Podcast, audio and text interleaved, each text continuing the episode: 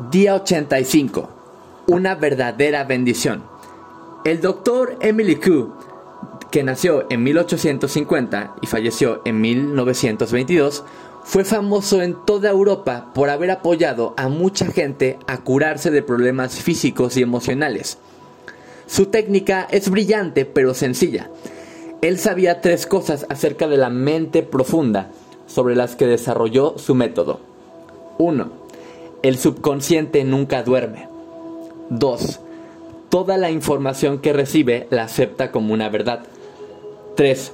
Es una gran influencia en el proceso de toma de decisiones a lo largo de la vida de la persona. Aquí te comparto las instrucciones del Dr. Q. Este trabajo diario te apoyará a continuar tu evolución hacia la prosperidad y la abundancia. Para obtener los máximos resultados en el menor tiempo, estas instrucciones requieren seguirse al pie de la letra. Escribe la siguiente frase con tu propia letra cinco veces en una hoja de papel. Esto solo se hace una vez. Todos los días, en todas las formas, voy mejor y mejor.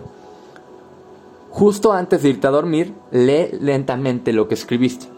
Cuando te estés quedando dormido, a punto de conciliar el sueño, repite la frase dos o tres veces en tu mente. Indícale a tu cerebro que la repita mientras que duerme, y eso lo hará. Repite esto consistentemente, consistentemente cada noche por un mínimo de 30 días. Resultados esperados. 1. Neutraliza el contenido negativo del subconsciente. Elimina la mayoría de los pensamientos negativos que se originan en el subconsciente. 3. Automáticamente encuentra nuevas formas de hacer tu vida mejor y mejor. La acción del día. Lee tu plan de negocios para la prosperidad y las 11 cosas de tu lista de agradecimientos.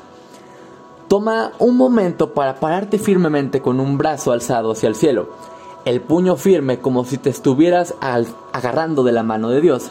Ahora, ya sea verbal o mentalmente, repite, con Dios como mi testigo.